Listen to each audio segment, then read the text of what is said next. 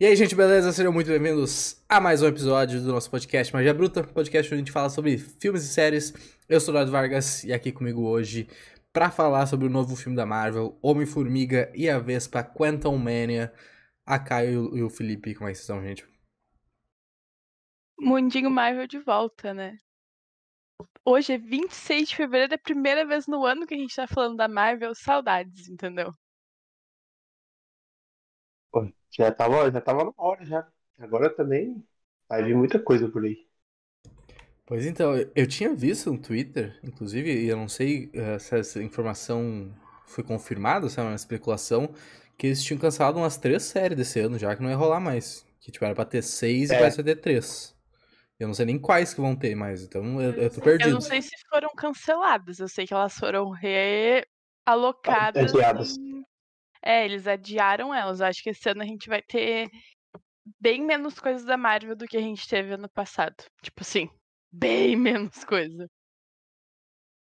Pois é. Eu acho que, eu acho que é, é até um sinal, né, que eles acordaram para ver que, tipo, não tá dando para fazer tanta coisa assim ao mesmo tempo. Bom, vamos falar sobre isso hoje e vamos falar principalmente sobre o filme Homem-Formiga 3 com spoilers. Então, se tu ainda não teve a chance de assistir no cinema, vê, né? Só tá disponível por enquanto nos cinemas. Aguarda, fica de boa aí. Também, se quiser ver com spoilers, o pessoal gosta de ver coisas antes, né? Sem problema nenhum. Mas fica o aviso aí para quem ainda não, não viu o filme se tu quiser acompanhar nossos podcasts ao vivo, a gente faz eles no YouTube e na Twitch do, do Surto. Então, se quiser seguir a gente nessas duas plataformas, vai receber notificação.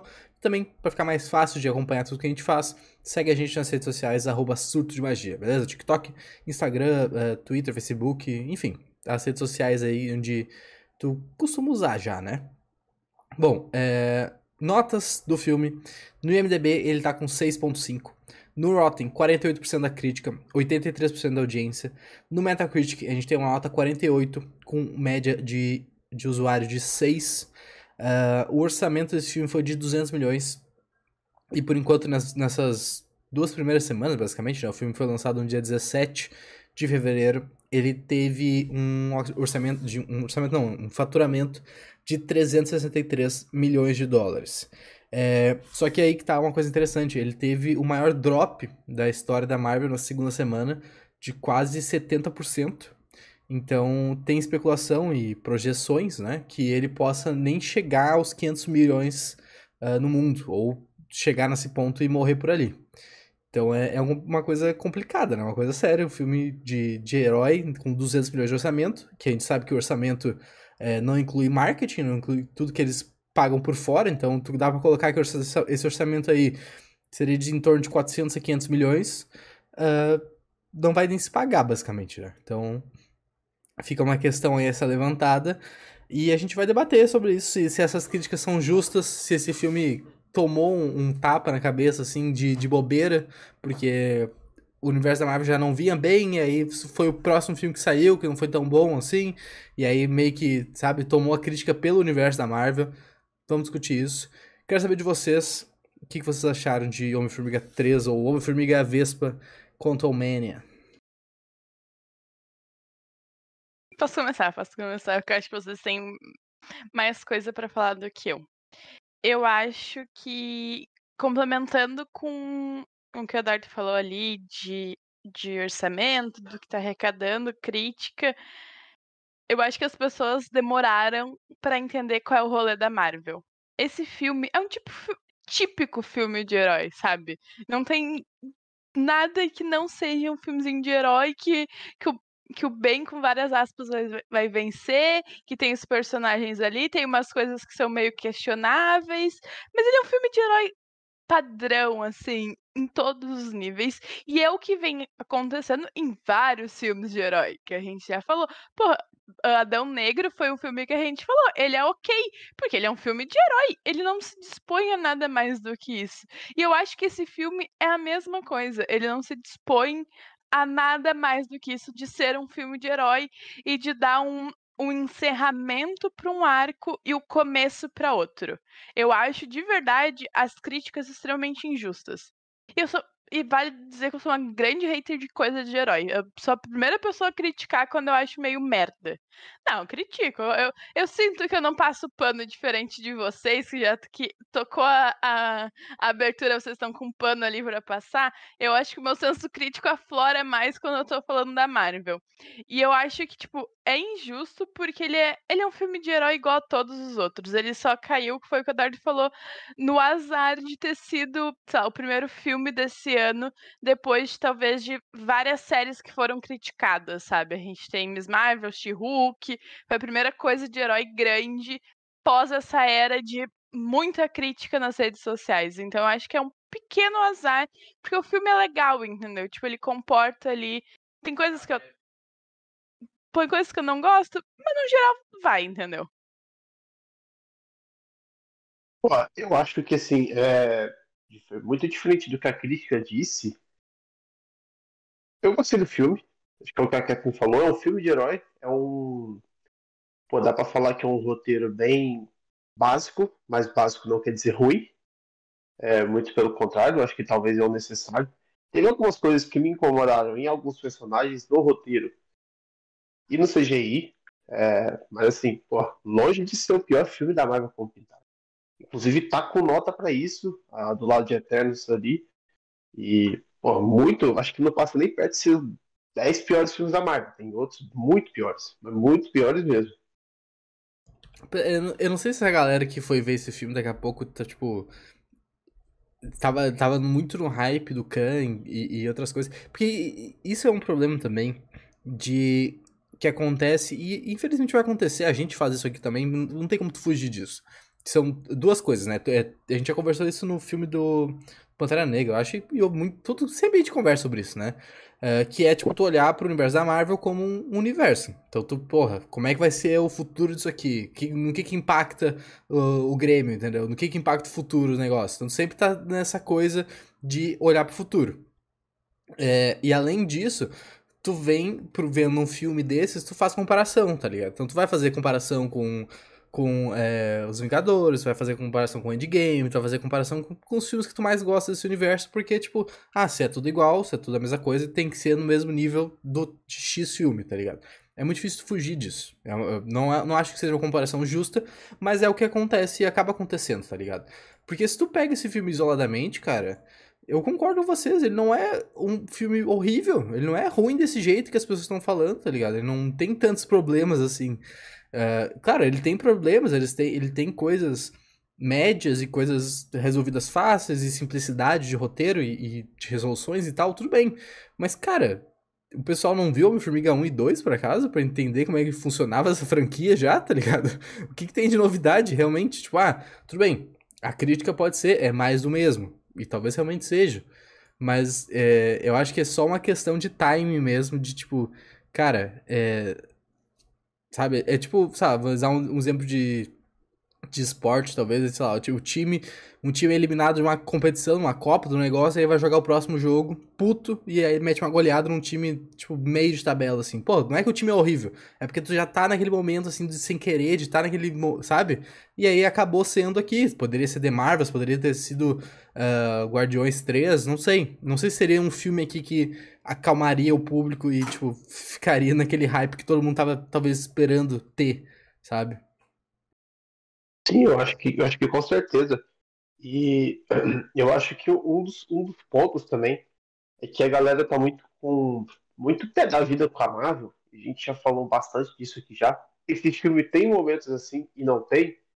Que é aquele lance de tipo, pô, isso daqui vai ser importante pro futuro, mas tudo, tudo vai ser só importante pro futuro, mas e o, e o filme agora, sabe? Parece que, sei lá, às vezes eu só, todas as produções da Marvel com essa sensação. Ah, vai ser importante pro futuro. Pô, mas e o agora? Acho que talvez esse é um pouco do hype também. Só porque se vai ser importante. a gente tem uma resolução dentro do filme, basicamente. Sim, sim. Porque, tipo assim, pô, é, eu acho que muita gente vai com esse pensamento de, ah, vai ser importante pro futuro. Pô, então se esse aqui é o começo do futuro, tem que ser ótimo. Entendeu? Esse que é o ponto. É, eu acho que o negócio. Ele, ele chega num, num, num no tipo, um negócio assim, no limite, que, que eu já tinha comentado isso na, no, no, no, no filme do, Homem-Aranha 3, no final do ano passado, 2020 ou 2021? Não, 2021 2022, né? É, que era, tipo, o marketing por volta do filme era, porra, vai ver correndo porque vai tomar spoiler, vai ser uma merda, então, sabe, era um marketing do medo que... E aí não é nem culpa da Marvel, porque são os cinemas que fazem esse tipo de marketing, né? E aí, nesse filme, eu vi uma foto, eu não lembro se foi no Twitter, no Reddit, que, tipo, a, a campanha promocional pro filme, num, num, numa linha de cinema, assim, era cenas pós-créditos muito importante pro universo. Porra, gente. Não, né? Se, esse, é, se essa é a headline do filme, tem alguma coisa errada, tá ligado? Sim, completamente. Completamente. E, e assim, igual eu tô falando, pô, se vai ser um filme importante pro futuro, é, é um filme assim. Pô, igual eu falei, é um filme bom. Não, não, não acho. Tá, tá, tá ali entre o, o ruim e o bom, né? É um filme médio. Assim. É, é. Então, assim, pô, beleza. Não precisa ser um filme nota 10. O filme nota 10 tem que ser o, o do futuro, então. O que vai fechar com tudo. É, eu entendo assim, até porque, tipo, ah, todo mundo fala, pô, Vingadores. Pô, a fase 1, nem todos os filmes foram ótimos assim, não. Se tu for analisar. Pô, tu pega o último Vingadores Guerra Infinita, nem todos os filmes que, que antecederam aquela fase para chegar ali foram perfeitos. Muitos falharam. É, e isso então, é um bagulho assim... que eu acho que o pessoal não, não lembra, na real, ou esquece, ou escolhe esquecer, ou, tipo, não viu, porque, tipo, cara, to, os principais personagens que formam os Vingadores, que chegam, tipo, na primeira fase ali, Capitão América, Thor, Homem de Ferro, Hulk, Viúva Negra e Gavião. Gavião e Viúva Negra não tem nem filme, eles são apresentados no Vingadores. O Homem de Ferro vai ter três filmes. Só um salva, que é o primeiro. Os outros dois são bem qualquer coisa, bem qualquer coisa. Capitão América, o dois é o melhor filme da Marvel, realmente fica difícil de comparar. Mas o primeiro é bem qualquer coisa também. E o, eu acho que o terceiro seria o Guerra Civil ali, que também é ok. É que daí já começa um evento, é diferente de julgar. O Hulk não teve filme, né? Teve do Norton lá na puta que pariu, depois eles meio que resetaram isso. E o Thor Cara, o 3 é pica, o 4 é maneiro, o, o primeiro e o segundo são uma bosta. Então, tipo, não é como se todos os filmes da Marvel fossem bom e agora ficou uma bosta, tá ligado? É por isso que eu tô falando. Eu acho que, tipo, é, pela apresentação de, de, seu novo vilão, é, eu acho que, tipo assim, a galera foi com hype, tipo assim, pô, a gente vai ver o Thanos aqui caindo na porrada, e não é assim. A, a segunda é a segunda aparição do, do, do Kang aqui no, no, universo Marvel. Né? A gente teve a primeira lá em Loki, é, que a gente falou muito também na, na season final de Loki. E, e a segunda vez que ele tá sendo. O cara não vai chegar descarregando a porrada em todo mundo. E isso é uma coisa que vai ficar confusa, tá? Vai ser uma coisa confusa. Porque não vai ser todo mundo que vai entender isso. É, pra gente vai ficar confuso. Pra quem já é mega fã, vai ficar difícil de entender. Imagina pra quem é público que, porra, sai o filme vai ver no cinema, que é a maioria do público e tá tudo bem, tá ligado? Não é uma crítica às pessoas. Esse Ken que aparece aqui não é o mesmo Ken que aparece na primeira temporada de Loki, e não vai ser o mesmo Ken que vai aparecer na segunda temporada de Loki. E talvez não seja nem o mesmo Ken que vai, vai aparecer na dinastia Ken, tá ligado? Então isso é uma coisa complicada de tu entender. Porque são personagens diferentes, mas com o mesmo nome, mesmo ator, tá ligado? Então, tipo, é uma coisa que vai gerar confusão, na real. Por exemplo, eu acho que é, é, aí, é aí que tá, né? Esse, esse negócio da Marvel de, pô, sempre ser importante pro futuro. Acho que quem prestou atenção na season final de Loki vai conseguir compreender isso um pouquinho melhor. Mas, e peraí, e quem não assistiu Loki? Pô, como Sabe que fica? eu falar, Felipe? Não é a segunda aparição dele, é a primeira aparição. Porque a gente precisa levar em conta que as pessoas não vão assistir as séries não vão assistir as séries. Isso, a gente tá num, a gente tá num nicho muito específico, eu acho assim, ó, muito específico, que assiste tudo que sai da Marvel. Tudo. A gente só não assistiu o bagulho de terror lá porque não é relevante. Porque o resto a gente assiste tudo. Então, a gente que, que tá, tá lá empenhado desde WandaVision assistindo tudo, a gente tem um conhecimento com várias aspas nesse conhecimento, a gente tem um background, um conhecimento maior do que vai acontecer nesses filmes. Por exemplo, esse filme que a gente tá falando, Homem-Formiga.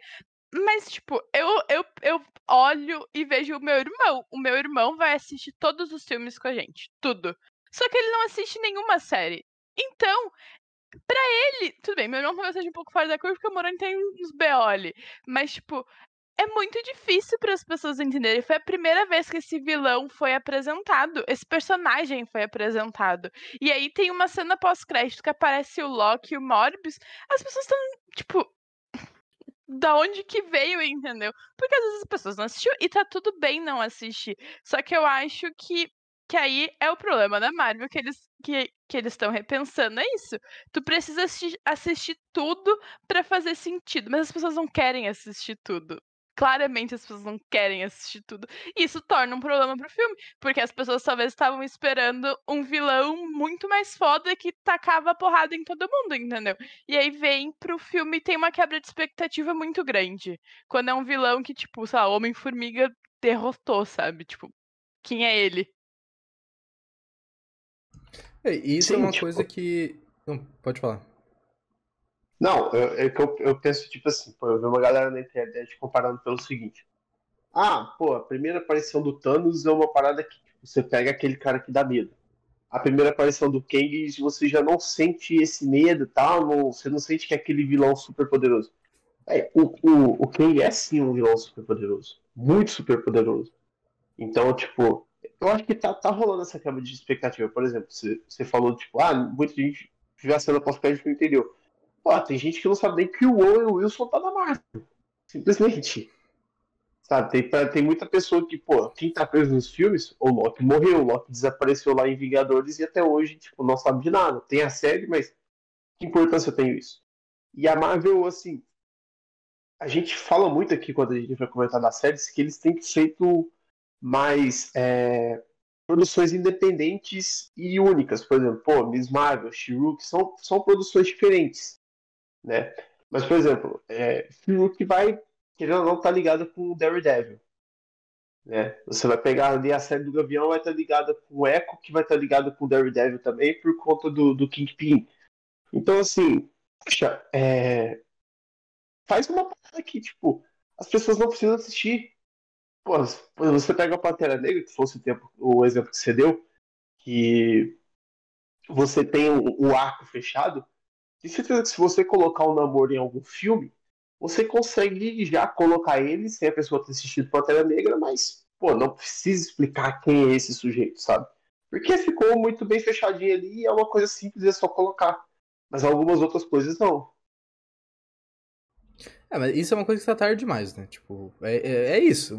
A fórmula deles que eles criaram, que revolucionou o cinema, é isso é um universo compartilhado, tem que assistir tudo para fazer sentido. Ou também não assiste, mas tu não vai entender tudo, tá ligado? Não vai pegar todas as questões. Mas eu acho que, tipo, o pessoal que não assiste as séries não vai ficar até o, a segunda cena pós-crédito no cinema para ver o Loki, tá ligado? Não vai tá tão é. importante, não vai ser tão importante assim. Então eu acho que, tipo, não dá muito pra, tipo, tu ficar é, nessa, nessa base de julgamento. Mas a Kala levantou um ponto que, que eu queria começar aqui nos nossos pontos do, do filme, que eu não entendi muito bem aonde que a Marvel queria chegar com Kang nesse filme. Porque, como, como eu disse, o, o que a gente vê no Loki não é o Conquistador, ele é o último que sobrou lá, né? Ele é o. Eu não lembro qual é o título é, oficial lá que eles usam, mas ele é o último deles. Que tava guardando a porta lá, e aí ele morre e dá a treta lá do multiverso se. né? ir pro caralho. Então por isso que ele é mais de boa, ele é mais engraçadão, menos vilanesco e tal. E ele fala que, tipo, você tem que cuidar do conquistador. Eu acho que ele fala sobre isso.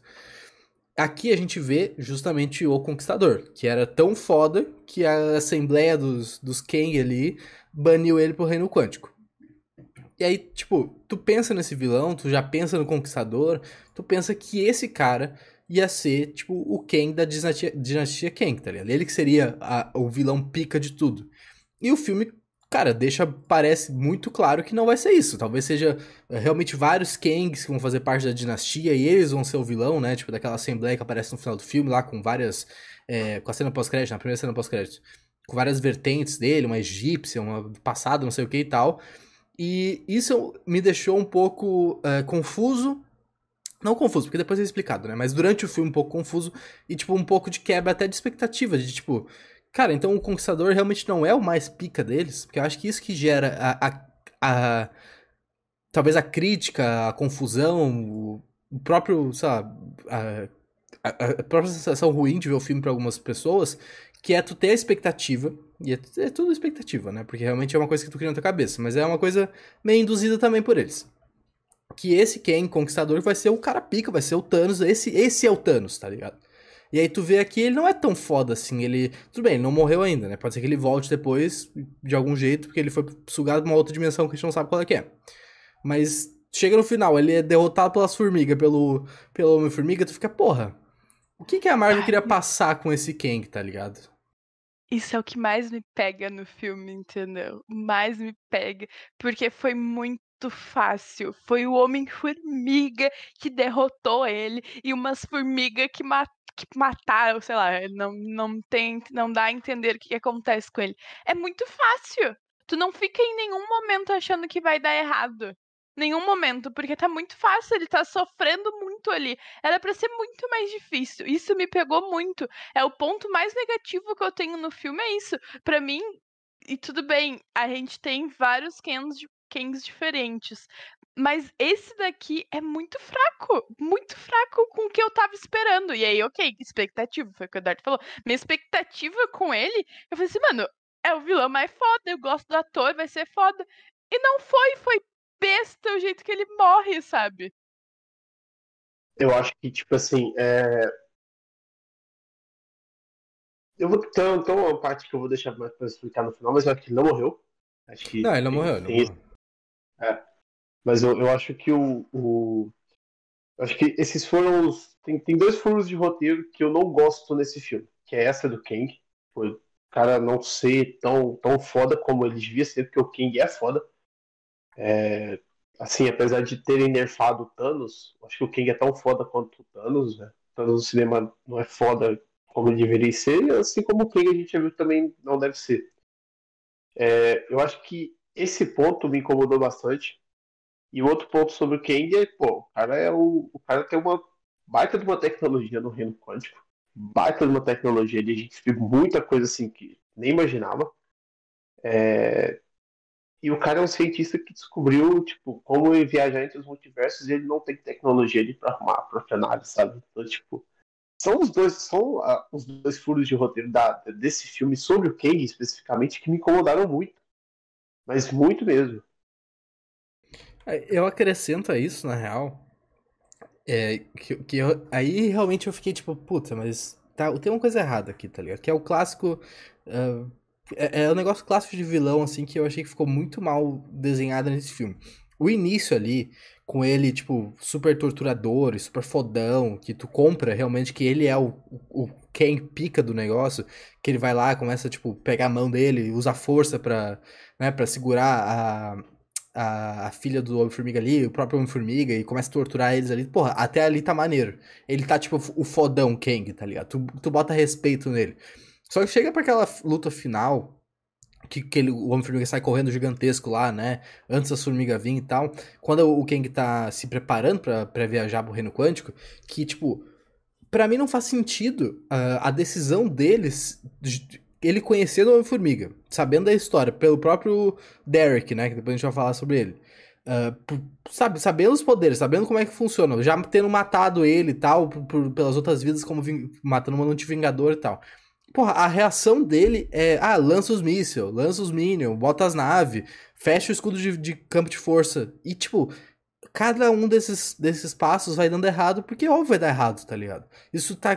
Porra, é um negócio mais claro, assim, clichê do roteiro, é isso. E ele colocando esses pequenos minions, assim, pro Homem-Formiga derrotando e, entre aspas, construindo essa, esse momento heróico ali do cara, sendo que pelo que o filme apresentou, era só o Kang lá na rua, usar um, um, uma, um campo de força, qualquer porra, uma, aqueles poderes dele que ele tem, e acabou o problema, tá ligado?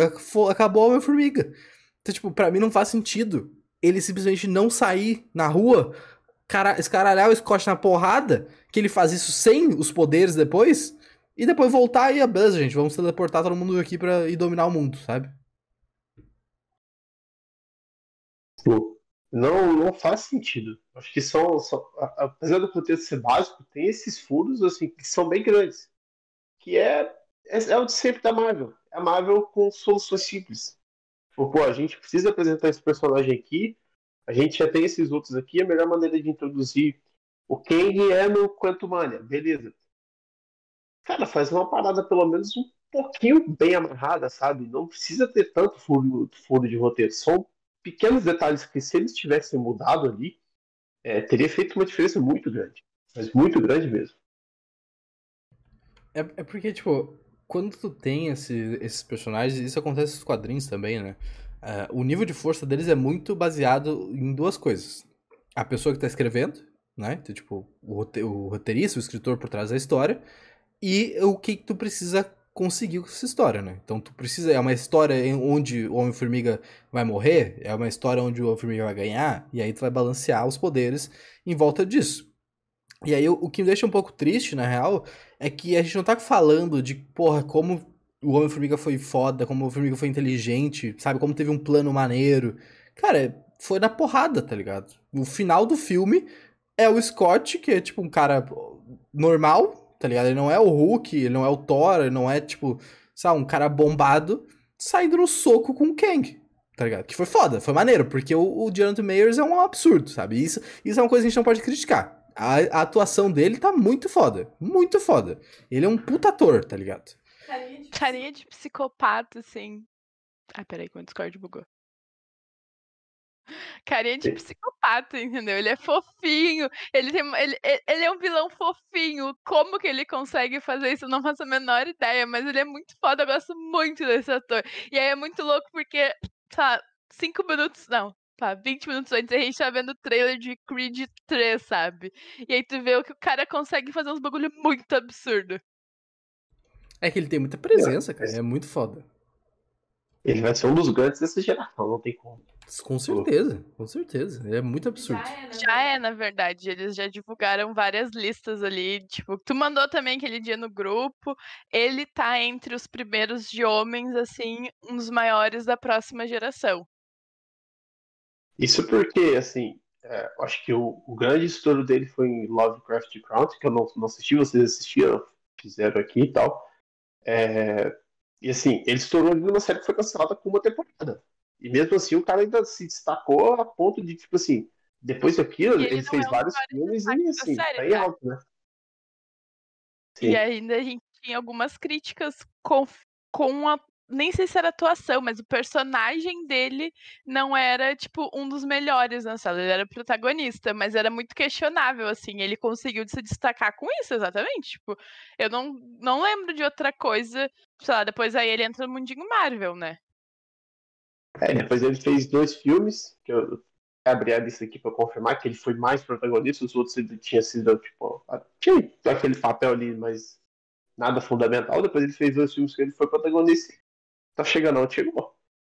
Acho que é, uma das coisas que a gente, tipo, a gente pode falar aqui de 20 anos de MCU, não sei, 15, sei lá, é bastante tempo já.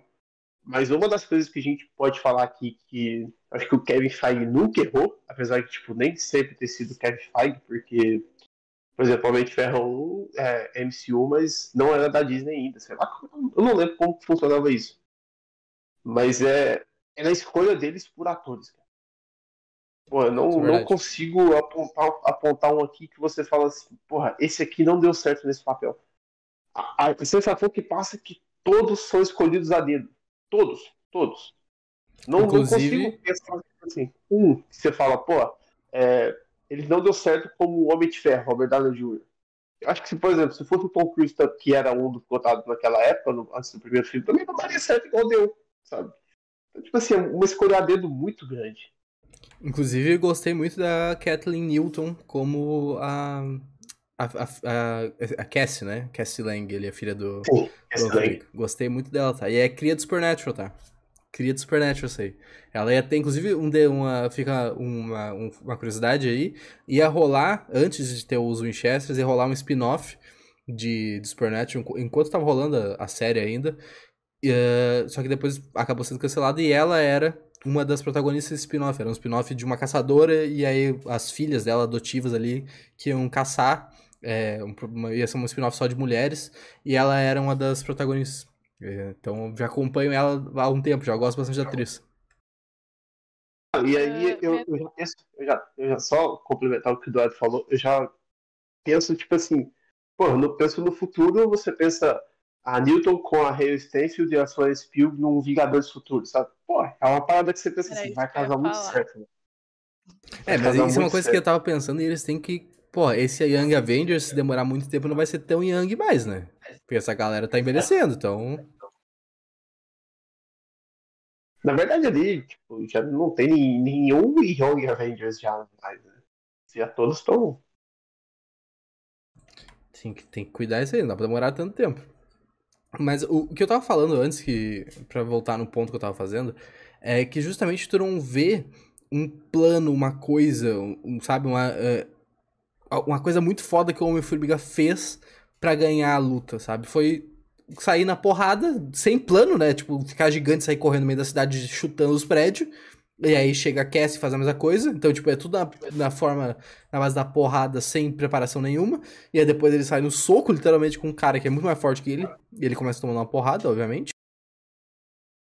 Então, isso para mim é um grande problema. E isso, é, ele junta na segunda, no segunda parte desse problema, que é as cenas de luta desse filme são muito qualquer coisa muito qualquer coisa. Não tem uma cena de luta, uma cena de ação, uma sequência que se sobressai, tá ligado? Que te chama atenção, que te marca. Porra, para pensar e, e tenta me falar uma cena maneira. Não tem, tá ligado?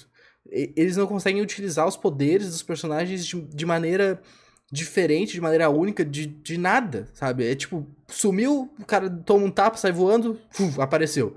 Não tem nada diferente, não tem aquela, sabe, aquela flecha do gavião que, que tem na série que, tipo, vai por um milhão de lugares e aí bate na outra flecha, explode, não sei o quê. Aqui não tem, cara. Não, não tem nada maneiro, não tem uma cena que diminui e a câmera diminui junto, e aí ele faz uma sequência foda e volta e a câmera vai junto.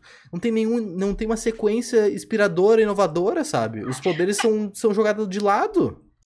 Mas tem como ter quando teu poder é ficar minúsculo ou muito grande? Ah, sempre não, tem, verdade. sempre tem. Não, porque é ridículo, é um poder ridículo. Comparado com qualquer outra pessoa, é um poder muito tosco, porque ele fica minúsculo e fica gigante. O que, que, que, ele vai fazer nisso? Não tem um meio termo. Faltou, faltou o escudo bumerangue ali, né? Que faltou isso ali. Cara, sempre tem. E não é no meu papel dar a resposta aqui também, cara. A Marvel paga um milhão de reais ali pra, pra roteirista e pra gente. Porra, no, duvido que nos quadrinhos os caras nunca fizeram uma porra legal pra te copiar. Não tem como, tá ligado? Cara, não tem como. É muito, muito é, simples as cenas, assim. Não tem nada que favorece os poderes dos, dos personagens. Isso é muito triste, tá ligado? Porque se torna. Todas as é. lutas, as lutas se tornam iguais. É tudo igual. Pô, eu acho que a cena que. que é, até uma parada que eles. Acho que eles falharam na hora da montagem da cena. É aquela cena que ele fica, tipo, completamente gigantesco. Mas se você tá assistindo, você não tem essa percepção que ele tá completamente gigantesco. Por exemplo, achei que em Vingadores ele tá do mesmo tamanho ali, sabe? Então, pô, não sei por que eles ficaram tão surpresos tal. Mas é a hora que ele vai chegando perto da cidade, perto da, da, da doma ali que, que tá protegendo ali.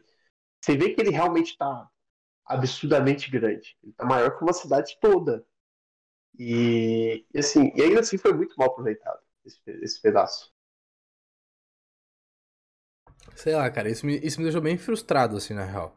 Tu não conseguir é, fazer um negócio se sobressair, cara. Porque, porra, num filme de herói, um filme de ação, é uma das coisas mais importantes tu fazer o poder dos personagens ficar à mostra, ficar visível, ficar interessante, tá ligado?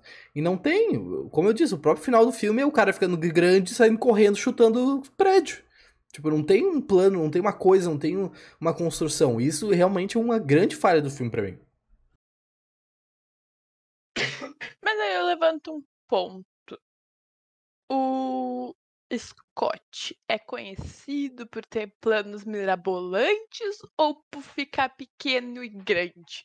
Porque se nos outros dois filmes em que ele é protagonista, ele é um bobalhão que nem é nesse, e aí nesse tem um fator a mais que ele tem ali, que ele tá 100% focado em salvar a filha, como eles mudarem 100% a personalidade dele pra uma pessoa inteligente e mirabolante para planos.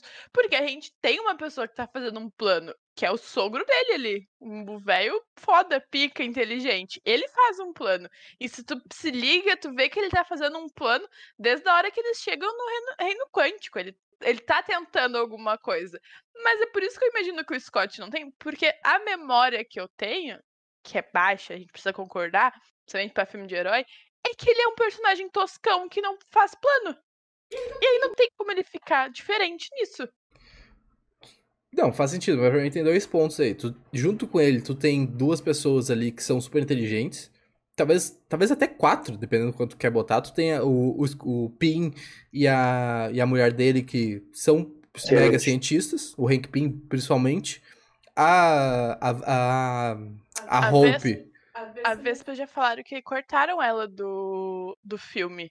Tipo, ela deu uma entrevista esses dias, acho, essa semana agora após lançamento, que, tipo, a participação dela diminuiu, tipo assim, muito no corte do filme. Então ela foi. Por que bem... será, né, dona Evangeline antivacina? Por que, que será, né?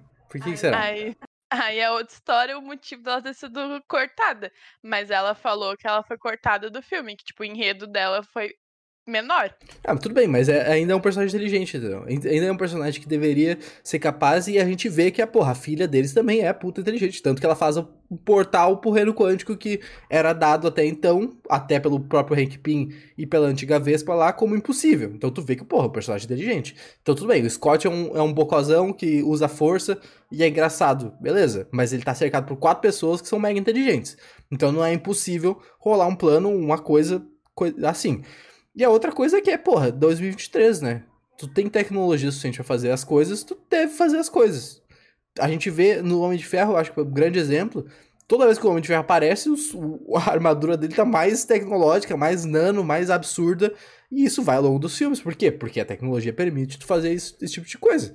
Não é só porque o primeiro e o segundo filme do Homem-Formiga não tem isso, talvez por questão tecnológica até, que esse terceiro, anos depois, não pode ter, tá ligado? Eu acho que, inclusive, é, inclusive, acho que é algo, é algo que deve mudar agora, porque o Hank Pym mesmo, tipo, quando ele chega do Reino Quântico, ele fala, pô, tem vida aqui. Isso muda toda a história que a gente entende como vida, né? Então, assim, eu acho que ali muda, deve mudar muita coisa pro futuro, esse tipo de coisa. Porque realmente, pô, você tem vida no, no Reino Quântico. As bactérias do nosso corpo estão ali conectadas e conversando, batendo papo, travando uma guerra, sabe? É até meio zoado pensar isso. É muito louco isso. Inclusive, antes de entrar no reino quântico, que eu acho que é uma coisa que a gente tem que falar, né, no filme, tem que ser falado, é, é preciso ser dito que a gente, não só a gente, como a internet toda e o mundo inteiro, ficou é, boquiaberto e, enfim, vários adjetivos de, de coisas ruins em relação a Letitia White, é, Wright, enfim, não lembro o sobrenome dela agora, com as alegações da antifacina e todas aquelas questões pro homem, pro Pantera Negra. E a gente ficou, sei lá, 10 minutos falando sobre isso no podcast, que era uma loucura, a Marvel tinha que cancelar essa mulher e, porra, tira do filme, é uma merda a Pantera Negra ser ah, uma mulher assim, a mulher da ciência e tal. E, cara, uma coisa que voou para mim, eu acho que totalmente, principalmente aqui no Brasil, uh, fora dos radares e até internacionalmente, tu vendo o Reddit, vendo uh, tipo, plataformas e notícias assim. Cara, a, a Evangeline Lilly, que é a atriz que faz a Hope, é a mesma coisa da Letitia. A mesma coisa.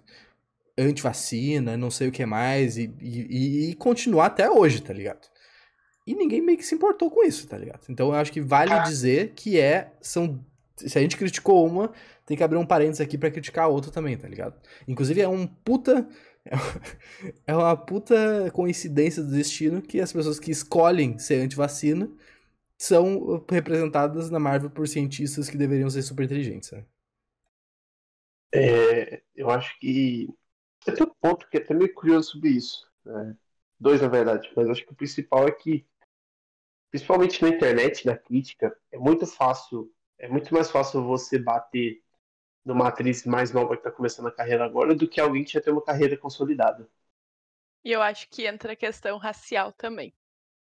É, é eu ia falar desse ponto também, mas eu pensei, não, tipo. Não dá. Não. A gente sabe que normalmente é um peso é um peso para duas medidas completamente diferentes. Não vai ser a mesma relação de, de cancelamento. Pode ser acontecer a mesma coisa. A gente viu, aconteceu a mesma coisa. As duas deram declarações extremamente contra tudo que a gente estava vivendo, anti-vacina e tudo mais. Mas a gente precisa levar em conta que a, Leti a Letícia, Letícia é, uma, é uma mulher negra e a outra é uma atriz branca e que ela não já tem uma cadeira, uma carreira mais consolidada. Nunca o cancelamento, cancelamento com várias aspas, né? Porque não, ninguém foi cancelado que são protagonistas de filmes ainda. Uh, vai ser igual. Nunca. Tipo, não tem como. Inclusive, tem uma pequena curiosidade que a Evangeline falou até pouco tempo atrás. É... Depois daquele filme que ela fez com o Will Jackman, Gigantes de Aço, e, pô, ele era pai do menino, que tinha uns robôs lá que lutavam. Um filme bem antigo, 2010, 12, sei lá. Dá muito é... na, no domingo de tarde na Globo esse filme. Muito. Sim, exatamente. Depois daquele filme ali, é, o Hugh Jackman insistiu pra ela entrar nos X-Men e ela, tipo, não. Ela, ela era aquela. Aqueles atores que, tipo, faziam campanha zero para filmes de herói, né? Depois no futuro, que ela acho que ela viu que, querendo ou não, esse é um caminho que vai perdurar no cinema por muitos anos e acabou mudando de ideia. É, eu, vi que tinha saído matéria sobre isso, que, que ela tinha sido convidada para fazer parte do X-Men. Mas, é, puxando o gancho que eu tinha falado antes do, do Reino Quântico, né, que a gente entrou nesse assunto, cara, eu achei muito maneiro o Reino Quântico. Visualmente e construção de, Pô, não sei se dá pra chamar de fauna e flora, mas a construção da vida ali, dos bichos e, e, tudo, eu achei muito legal, cara. Achei muito legal. Inclusive, eu acho, a gente viu é, uma crítica da. Como é que é o nome da mina? Da própria Isabela Boscov. É, e aí, eu, eu não, não é nem um tiro contra ela, né? Não tô nem, tipo, pegando no pé dela, mas é, foi uma crítica que, que a gente viu. Não lembro se foi no vídeo, acho que foi no próprio vídeo dela. Que ela fala que, tipo, pô, o filme tem muito CGI e às vezes tu tu quer só que um personagem pegue um copo d'água para te sentir o chão, para te sentir o que é realidade. Cara, eu me incomodo um pouco com esse tipo de crítica. Não que não seja válido. Ela sabe muito mais que a gente. E com certeza, é, todo, todo tipo de crítica que, que te incomoda como pessoa é válido ali.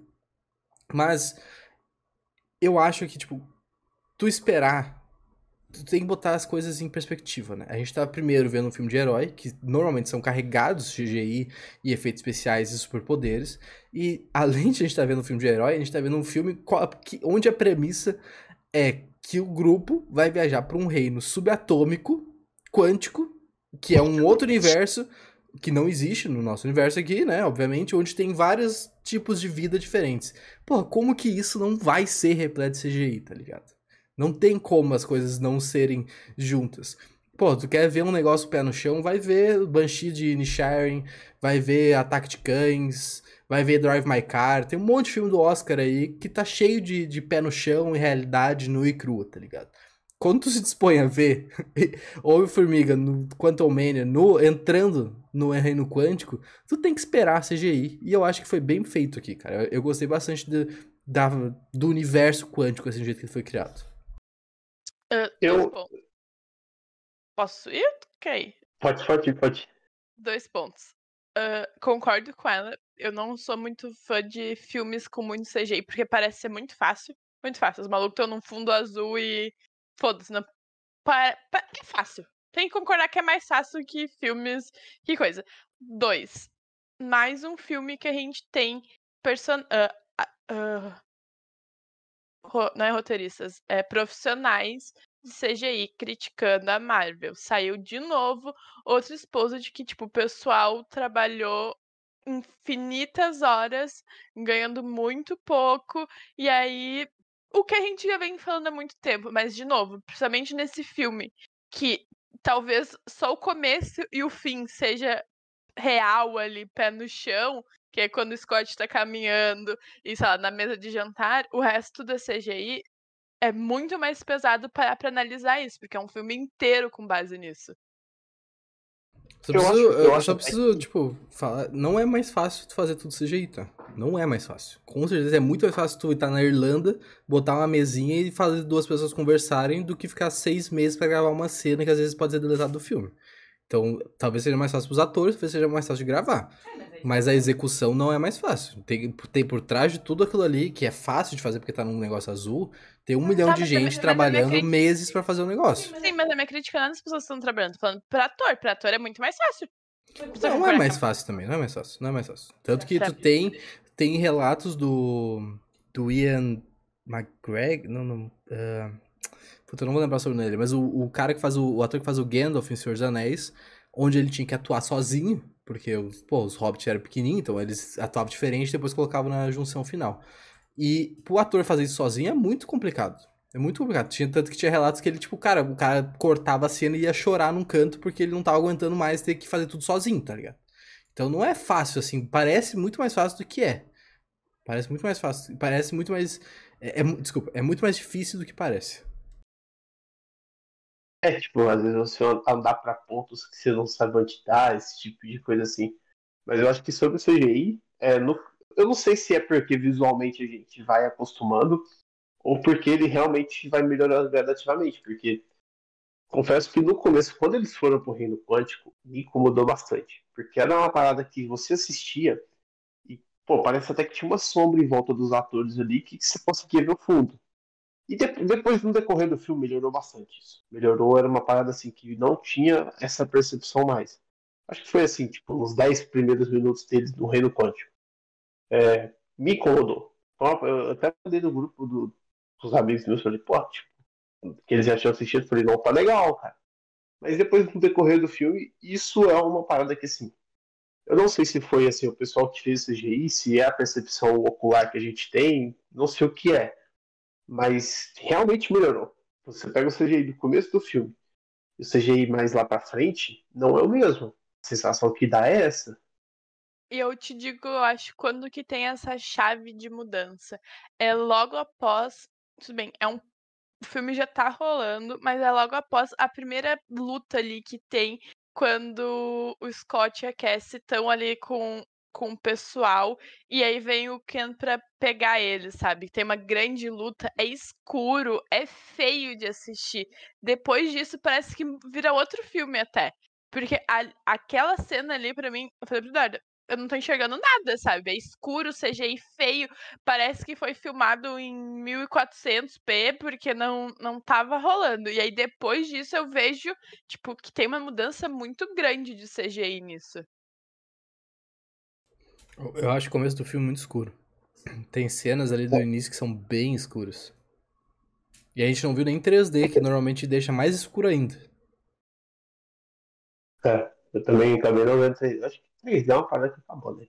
Sim, Tem que acabar o 3D. Tem que acabar o 3D. Tem que acabar isso aí? É só pra deixar o ingresso mais caro. Serve pra porra nenhuma. Ainda mais pra quem usa É, óculos, acabar- é um inferno. Se acabar o 3D, acaba o Avatar. Então, assim, Tem que acabar o Avatar 3D. também. Acaba, acabe 3D, por favor. É, mas Hello, de preferência. Mas uma coisa que, eu, que vocês já falaram e que foi algo que eu gostei muito no filme foi a construção dessas pessoas dentro do reino quântico, sabe?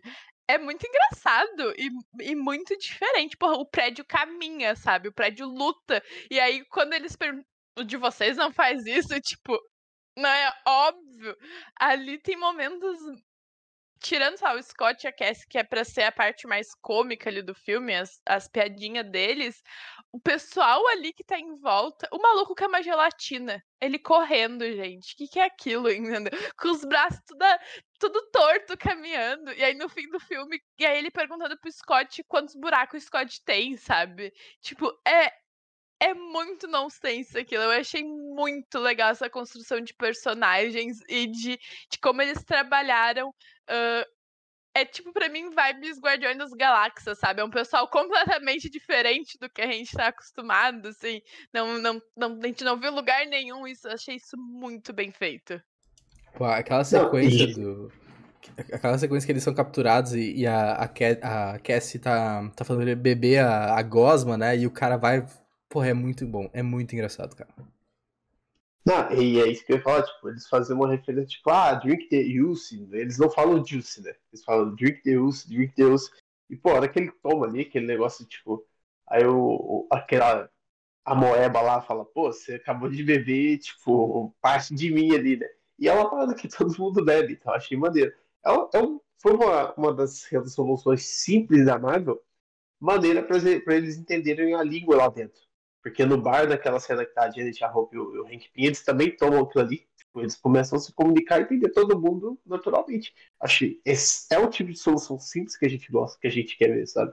Achei, achei excelente solução, cara. Achei uma excelente solução de, de resolver o problema óbvio, o problema óbvio linguístico, né, cara? Eu, eu, achei muito bom, muito bom. E, pô, no final, quando ele sai correndo, ele, ele ganha os furos dele e ele vira um monstro inacreditável, começa a sugar as pessoas. Porra, sensacional, cara. Que personagem. Melhor, melhor personagem. De verdade, só perde pro robozão, entendeu? Mas é muito bom. É aquela moeba, e aí ele falando feliz com furo, e aí ele vira o um monstrão, e aí todo mundo, tipo, fala, tipo, eu não sabia que ele fazia isso, todo mundo em choque, porque o cara vira, tipo, um, um monstrão, é muito bom. Foi muito bem feita essa construção. Talvez é um pouco triste que eu não sei quando que a gente vai ver esses personagens de novo. Não, não consigo ver o futuro da Marvel a gente vendo esses personagens de novo. Mas, porra, parece ser tão legal, entendeu? Eu assistiria uma, uma série deles lá no Reino Quântico, sei lá, tentando se reestruturar depois do, do Ken, sabe? Pô, e Posso é um falar pouco... quando é que a gente vai ver esses personagens, rapidinho, só pra complementar?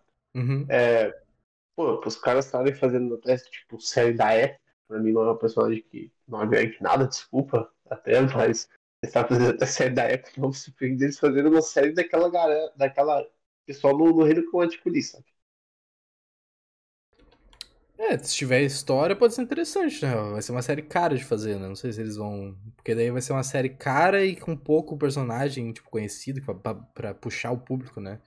Mas não é impossível, cara. É que tem, tem tanta coisa agora que eles querem fazer que tá sendo postergado e talvez cancelado e tal que vai ficar um pouco complicado.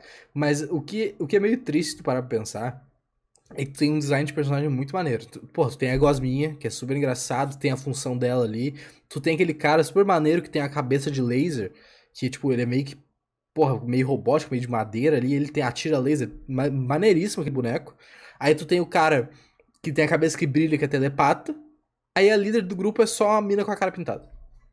Porra, bota um chifre, um, dois braços a mais, tá ligado? Faz um rabo, faz um negócio diferente pra ela também, cara. É só uma mulher com um cara pintada. Tipo, porra. E, e falando desses personagens, sabe que, eu. Tipo, eu tô matutando até hoje que eu acho que isso eles não vão explicar. Quadrinhos não explicam nem nada assim. Mas, cara, é.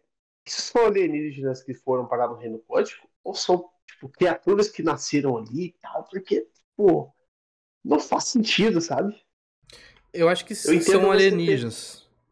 Porque, tipo, ali, ali, tu tem uma puta tecnologia, né? Porque o Ken é, possibilita a tecnologia de naves e uma caralhada de tecnologia. E tu vê que, tipo, as pessoas meio que vivem ali normalmente, né? Tipo, vive ali e tal.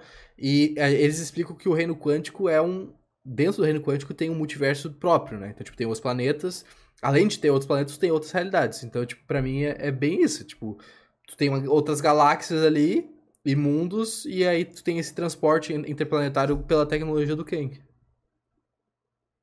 É, porque você tem, por exemplo, é, personagem do, do, do Bill Murray, que é até decepcionado, ele aparece muito pouco no filme, é um ator que eu gosto muito, mas é, o Bill Murray, tipo, ele é um humano, mas ele não conhece sobre os humanos que ele, ele, mostra isso na conversa lá que ele, que ele tem ali com eles ali, que a Hope explicou pra ele que é os humanos. E, mano, ele é um Como é que ele foi parar? Ele nasceu ali, sabe? É, ele tipo, até fala, ele é um. Tecnicamente ele é, mas ele não é, né? Sim.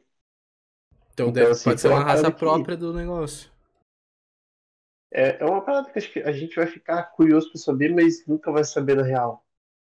Pô, inclusive essa sequência no, no, no restaurante que ele chega começa a falar do relacionamento de, dele com a, com a antiga Vespa lá, e aí fica o, o Hank Pym e a Hope, tipo, nope, não, não, não, não quero saber, não fala mais. É muito engraçado também, cara. É uma ótima sequência. Eu fico na dúvida. Como que funciona? Eu acho que eles explicaram isso no filme eu me, e eu não, não entendi. Porque o rolê, tipo, tu fica cinco minutos no reino quântico, é cinco anos na Terra. É esse rolê? Porque ela fala que passa 30 anos, né, dentro do reino quântico. Não foi isso que ela falou?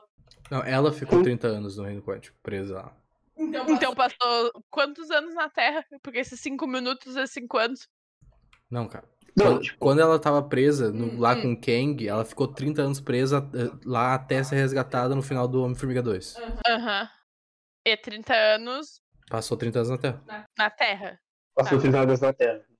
Entendi. Mas é, é, isso é uma parada que eu tava até meio que segurando pro final, mas é um furo de roteiro muito grande, porque pô, se o tempo é relativo, Scott no Vingadores, no, no final do, do... Naquela cena pós-crédito que ele fica preso no Reino Quântico, e depois no Vingadores ele reaparece, ele fala, pô, fiquei 5 horas e passaram 5 anos. Se esse filme eles ficaram, tipo, duas horas lá dentro, que eu acho que eles não ficaram, tipo, pouco tempo, é pô, não passou nada na Terra, porque eles saem e tá tudo normal. Tanto não passou nada no tempo normal? Eu, o pessoal tava teorizando sobre isso no Twitter, que era que, tipo, sabe, eles ficaram cinco horas lá dentro. E aí a foi por isso que eu perguntei. Porque o que eu tava falando foi que foi isso que o Felipe falou, que o Scott passa cinco horas, passa cinco anos. Tipo, essa é a proporção de tempo que rola. Aí o pessoal tava falando que, mano, quer dizer então que o fim desse filme, tipo, é o pro futuro já direto quando o começaria a dinastia, sabe? Já teria os Vingadores existindo, tipo, já estaria rolando. É uma grande teoria sobre esse espaço de tempo, porque a gente sabe que é relativo. E e o filme nos, um filme nos entrega um, um, espaço de tempo, o outro fala outra coisa, tá? E qual vai ser a consequência desse espaço de tempo que eles ficaram, que a gente não sabe? Tipo, cinco horas, duas horas, uma hora, uma semana, sabe? Quanto, quantos anos isso reverteu na Terra normal? Porque foi o que ele falou, o cara sai de boa, parece que passou um dia, entendeu? Ele voltou lá e tá na moral. Eu acho que não passou nenhum tempo, tá? Eu acho que seja por questão de furo de roteiro ou coisa, não vai, não vai ter no futuro. E aí tem uma coisa que é, é eles não conheciam o reino quântico. Tipo, só a, a personagem da Michelle Pfeiffer ali conhecia, né? Eu, eu não lembro qual é o nome da, da personagem, mas é a antiga Vespa lá. A Janet, isso. É a Janet Follett. Só ela conhecia o reino quântico. Então o que dá a entender que... Puta, eu não vou lembrar disso aqui, na real. Quando o Scott vai lá resgatar ela no Homem-Formiga 2, como que é o mundo, na real? Tu lembra, Felipe, da, tipo, visualmente? Eles, eles chegam a aterrissar a nave ou eles meio que vão... Porque eu lembro de ter, tipo, um túnel meio psicodélico, assim, e aí a Janet aparece lá, mas eu não lembro se eles chegam, tipo, aterrizam no reino quântico, aí ela entra na nave e eles resgatam ela. Ou se, tipo, ela é meio que sugada ali pela energia do negócio. Porque daí, se for isso... Ela, ela só é sugada, eu acho que pelo, pelo que eu me lembro. É. Ela só é sugada. Porque o que eu ia teorizar é que no reino quântico em si, tipo, lá onde eles estão, o tempo não é relativo, o tempo é um para um com a Terra. Mas naquele Porra, naquela uh, vibe ali entre o reino terrestre e o reino quântico, que fica aquele psicodélico ali, que é onde o Scott, eles entram lá porque eles queriam pegar a energia do reino quântico para estudar, né? Tanto que o plot do segundo filme é que a Ghost precisava daquela energia para se manter viva, né? Porque senão ela já tava desaparecendo ali e tal. Eu acho que ali talvez o tempo seja relativo, tá ligado? Porque tu tá entre mundos. E aí talvez o negócio fique assim. Porque o Scott, quando ele chega aqui no, lá embaixo, ele, tipo, não conhece nada. Não é como se, ah, tô aqui de novo, tá ligado? Desculpa. Então, o que eu, teorizaria é que ele, quando ele entrou naquele portal, ele não conseguiu chegar no reino quântico, porque a gente, tipo, tu vê que o Hank Pym e todo mundo fica, tipo, tirando da Janet, né, porque ela viveu lá. Mas o restante do pessoal não sabia da existência daquele jeito, daquele lugar daquele jeito. Então o portal para eles chegarem lá é novidade. Eu acho que aquela maquininha que eles entram no final do, do Homem-Formiga 2 era só naquele túnel entre os dois. E aí por isso que o Scott não conhecia o reino quântico e por isso que o tempo talvez seja relativo. É, eu acho que talvez então acho que se explica que acho que não necessariamente relativo relativo, né? Eu acho que cada camada do reino quântico você deve ter um espaço-tempo ali, por exemplo, tipo é uma loucura explicada mais ou menos pelo Nolan em Interstellar. A cada planeta você tem tantas horas, tal, não sei o que. Mas acho que cada camada do reino quântico, a gente tem várias, a gente já, já deu pra ver isso até nesse filme. Cada camada você, você tem um espaço-tempo. Eu acho que o Scott, no caso, então, explica que ele não estava preso é, no reino quântico em si. Ele estava preso no espaço-tempo entre dimensões. Entre os, os multiversos ali, no caso. É, eu, eu acho que é bem isso aí, na real. Acho que é a única explicação que tem, porque se não for por esse caminho, for pegar, pô, a Janet ficou presa 30 anos na, no, do espaço-tempo da Terra, né? Então, pô, só deu 30 horas, ela já viveu aquilo tudo ali, sabe? Não é, faz não sentido. Dá, né? É. A não ser que o tempo seja relativo ao contrário, né? Tipo, porra, passou 30 anos na Terra, mas ela ficou 300 anos lá, lutando contra o Kang, formando povos e, e tudo assim. Aí também não sei, vocês vão, vocês vão explicar isso em algum momento. Não sei se vai ter um filme do Homem-Formiga 4, se eles, a gente vai ver isso direto no, na Dinastia, e aí Young Avengers com a, com a Cassie, não sei como vai ser. Mas uma coisa que eu lembrei, uh, que é uma coisa que eu queria comentar, no, na cena da, da, da, do tiroteio lá do, do restaurante, né? Aquela, aquela sequência e tal. É que, cara, esse filme tem um. Eu não sei se é azar é a palavra certa, mas a Marvel encontrou um problema gigantesco que, que eles não conseguiram resolver para esse filme. Que é o uso das máscaras nos personagens. Diferente de do, do Homem de Ferro, onde tu conseguia manter o, o Robert Downey Jr. todo de máscara de, né, com o capacete ali. E aí tu tinha aquele close dentro da máscara, onde tu, tipo, tinha aquele painelzinho que ficou clássico do personagem, né? Que daí tu conseguia ver o ator atuando. Aqui, o Homem-Formiga, a Vespa e a Cassie não tem isso. Tipo, o, o universo do Homem-Formiga não apresentou isso pra gente como uma possibilidade. Então o que acaba acontecendo é tu, porque tu precisa ver o ator atuando, né? Tipo, tirando o, mando que os caras pagam o Pedro Pascal ficar de casa gravando, aqui tu precisa ver os atores. Eles querem que tu veja os atores. Então, tipo, acontece cenas em que não faz sentido nenhum os personagens estarem sem máscara, num combate onde eles podem tomar um tiro na cabeça e morrer, só que eles têm que estar sem pra te poder ver o ator atuando, tá ligado? Eu acho que a, a, a Vespa no, no restaurante atirando, tipo, sem capacete, é uma ótima cena disso, não faz sentido nenhum, mas tu tem que ver ela fazendo as cenas, as caras ali de, de fodona e tal.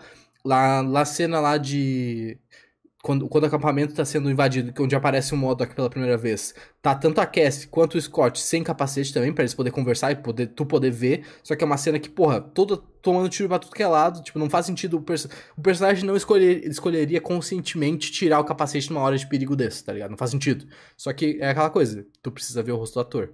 Então é um problema que não teve solução pelo jeito pela Marvel, tá ligado? Eu acho que, que isso é desde o primeiro filme, fica subentendido que, tipo, pô, eles só precisam usar o capacete quando eles vão diminuir ou aumentar de tamanho. Que é só isso. É, mas só ele é, porque, de tipo... é, igual a roupa é de proteção, né? É.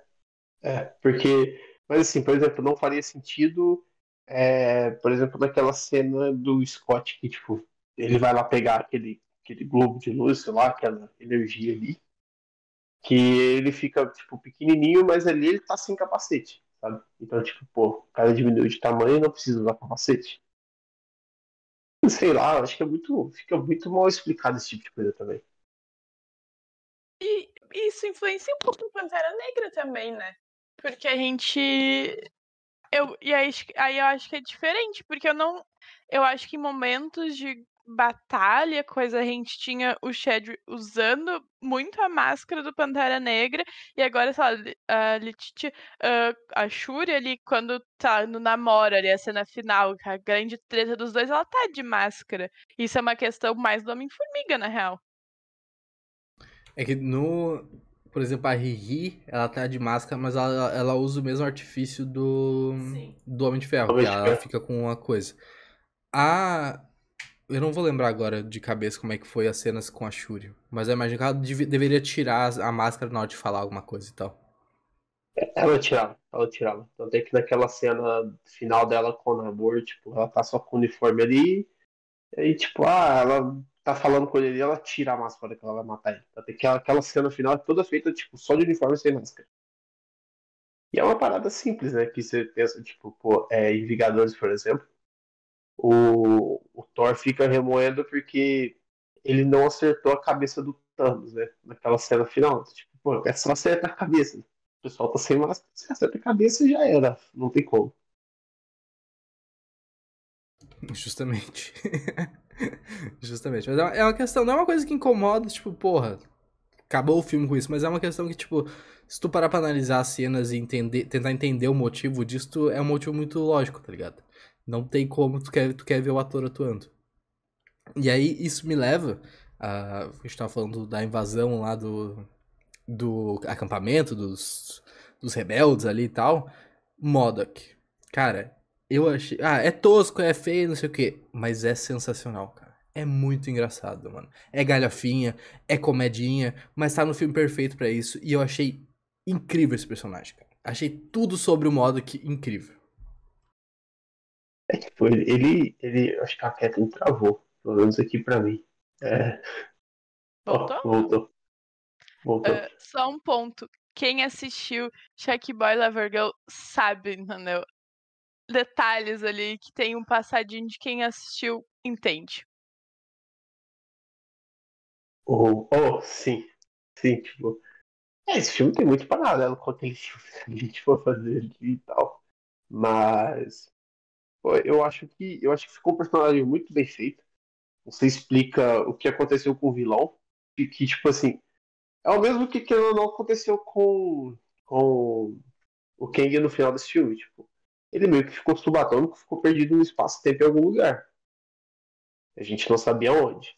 Acho que ficou muito bem explicado esse lance do Modok, porque era um vilão que, que, tipo, a explicação dele é boa, pô, tipo, eu não tenho o que fazer, tal, eu fui feito para matar, agora eu sou um assassino. Né? Que eu até esqueci como, como que é a sigla da máquina, na real. É... Mas eu acho que, tipo, foi mais uma solução simples dele para colocar um vilão ali e que ficou bem feito. Só, é. só fica uma sensação estranha ficar aquele cabeção assim. Puta, mas porque, é tipo, muito assim, engraçado. É muito engraçado. É, porque, tipo assim, a galera tem que lembrar que nos quadrinhos é exatamente assim. Se você pegar o, o quadrinho. Ah, o, o, pessoal que é fanservice quer, quer pegar é, o que acontece nos quadrinhos, mas se você pegar nos quadrinhos, o modo que também é assim. Ele é só um cabeção gigante com o um corpinho assim ali de baixo. É também zoado corpinho de bebê, como eles falam. Um cabeção e um corpinho de bebê. É muito fofinho, entendeu? Porque quando ele falou tosco, não faz muito sentido, não sei. Mas é legal, entendeu? E foi muito engraçado assistindo. Tava eu e meu irmão, meu irmão tava do meu lado, o Eduardo do outro. Meu irmão olhou pra mim e falou: Isso tá a cara de Shark Boy Lover Girl, sabe? A cara. Ele. Porra, o Moroni tem, é três anos mais novo que eu. Ele pegou Shark Boy depois. Eu assisti no cinema o filme. Ele bateu o olho e falou: Isso é Shark Boy Lover É muito sensacional. É muito. É bem feito, assim. Podia ser mais tosco. Tem que concordar que podia ser muito mais tosco do que foi. Eu acho que complementou, fechou ali certinho pro filme. Inclusive, é, foi um problema isso também que, que, que eu achei engraçado. Não foi um problema, tipo, foi um problema pra traduções, eu imagino que deve ter sido um problema de traduções do mundo inteiro, na real. Porque tu não pode mudar o nome do bicho, né? Ele tem que ser modo, então tu tem que achar cinco letras ali que, que tipo, palavras que vão ser isso. E aí a primeira vez que, eu não lembro quem fala isso, que alguém fala, ah, acho que até o, o Bill Murray fala para eles que ah, foi enviado uma máquina de matar e ele vai matar todo mundo. É, é uma cena assim, eu não lembro quem que fala essa cena. Quando na legenda aparece que é uma máquina de carnificina. Só que aparece entre aspas carnificina porque ela tá com um K. E aí tu, tipo. Tu não entende naquele momento.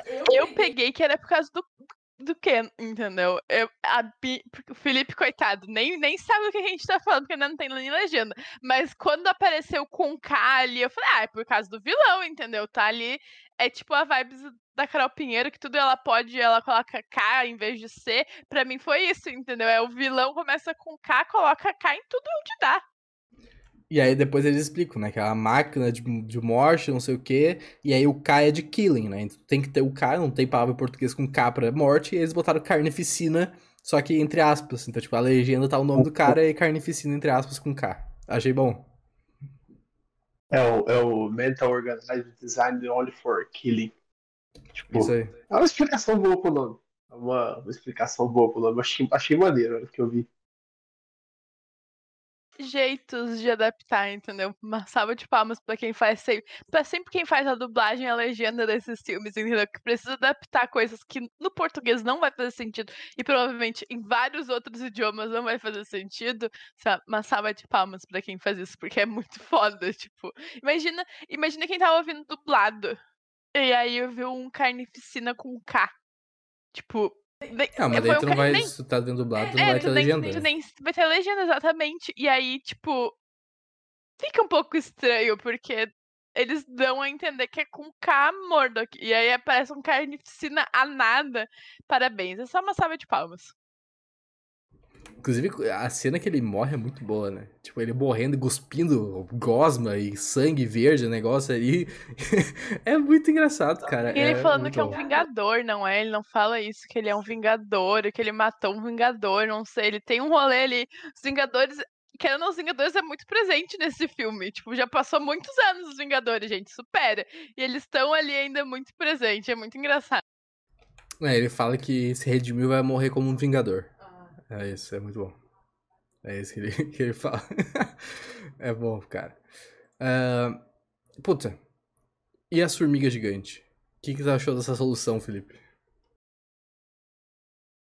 Pô, eu acho que eu.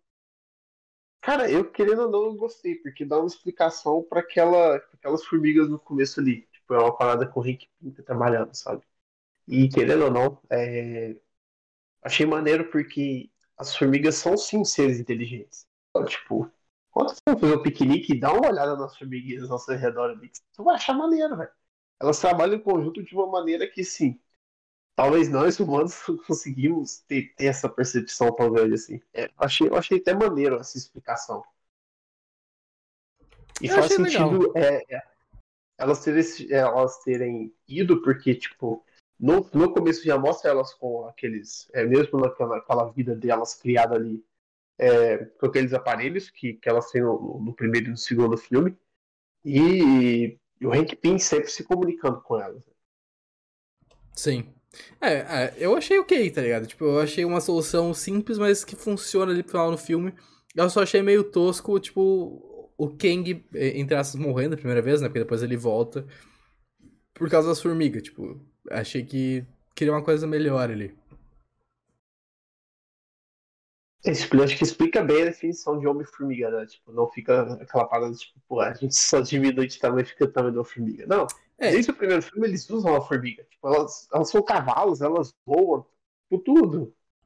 Eu acho que isso, tipo, é, no fundo, como é que é? Tipo, de, de, canto, isso deixa claro também que o Hank Pym é o Homem-Formiga, né? Tipo, o Scott é só o próximo Homem-Formiga. Ele, ele, assumiu o manto. Mas quem é o Homem-Formiga é o Hank Pym. E sempre, e sempre foi, até nos quadrinhos, assim.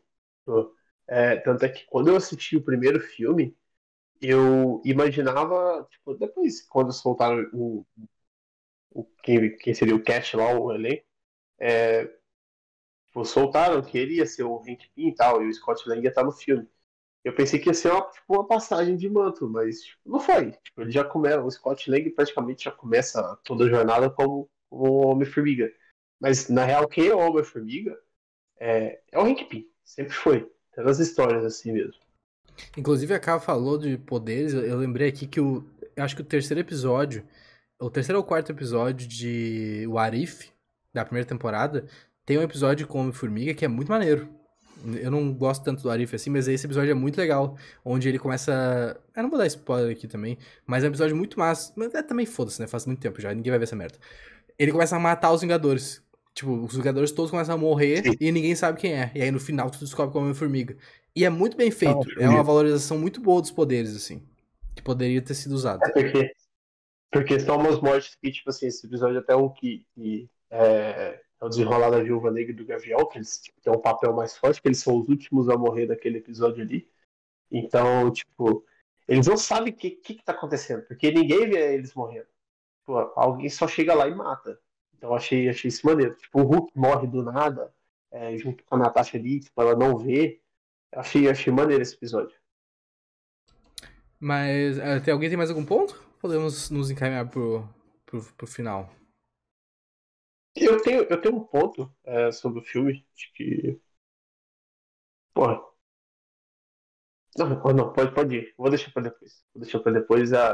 depois que a gente se enrolar o final. Ok. É... Uma coisa que eu fiquei na dúvida, tá? Que eu acho que até a K ficou, ficou na dúvida também. Como que, no final do filme, a gente vê que.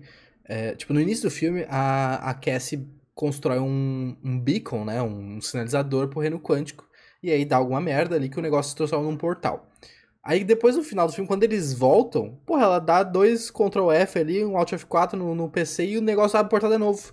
Caralho, como é que a tecnologia do, tipo, virou pronta já pra ela usar, tá ligado? Eu achei muito confuso esse negócio do portal reabrir no final e eles conseguirem voltar, tipo, na hora. Na hora. Não é só isso, é um portal que leva 87 horas para fechar. Ele leva muito tempo para fechar, porque tá os dois lutando ali, não tô nem falando tudo bem, tem o, o, segundo portal. Falando do primeiro portal, que tá o Ken e o Scott lutando, leva muito tempo para aquilo de lá fechar, assim. Infinitas horas. Eles estão lutando a luta inteira, o negócio tá aberto. Questionável. E aí depois tem essa aí mesmo que eu não entendi como é que eles conseguiram voltar tão rápido, assim. Eu achei que eles iam terminar o filme ali dentro, entendeu? Que eles não iam conseguir salvar ele. Inclusive, isso eu não também, faz sentido é, essa parte do, do, do relativismo de tempo não faz sentido, porque imagina, os caras estão lutando, ficaram, sei lá, uns 5 minutos lutando, tá os caras três dias lá parados vendo o portal, tá ligado? Não, então, acho que a gente pode descartar essa coisa de relativismo de tempo entre os dois mundos. É, e, e tipo assim, não só isso, mas é, a gente tem o fato de que, pô, parecia que, tipo, a hora que eles foram sugados, tudo foi destruído ali. Pensei assim, mano, vão sugar o mundo inteiro pra dentro daquele portal ali. Eu, a sensação que eu tinha era essa. Eu, eu fiquei nessa pô, também. Tipo, acabou o planeta. Porra, foi tudo sugar pra dentro do negócio aqui. Achei bem, assim, bem meme. E eu tava esperando eles ficarem dentro do reino quântico. Pra mim era essa o fim, entendeu? Quando eles se abraçam e ficam vendo ali o, o, o povo, tipo, comemorando, eu falei, ah, vamos ficar aqui, entendeu? Vamos, vamos povoar aqui. Sim, eu, eu, eu, pensei também. Na verdade, eu pensei que só o Scott ia ficar preso lá. Ou, ou que ele ia morrer. Eu acho que, eu acho que tipo, porra, é, é o que a gente fala de detalhes simples que fariam diferença, né? por exemplo. Cara, se o Ken mata o, o Scott e tipo, ele sobrevive, não tem portal, eles ficam todos presos ali, mas ele matou o Scott. Então seria um final muito mais foda do que o final que foi. Mas muito mais foda mesmo. Ah, é, é, que aí vai aquela coisa da coragem de fazer um, um ato assim, né? Eu acho que a Marvel tá. Ela tá com o personagem sobrando. Tá com o personagem sobrando e, e talvez eles come... deveriam começar a matar uma galera. Cara, tipo. Não sei por que coragem, porque, pô, você matou o, o seu principal personagem que é o Homem de Ferro. Óbvio que o do Robert Downey Jr. tava caro, mas era, era o principal personagem dessa, dessa era do, do MCU e ele junto com o Capitão América. São os dois principais você praticamente matou os dois. Então, tipo, pô, você não pode matar o Homem-Formiga.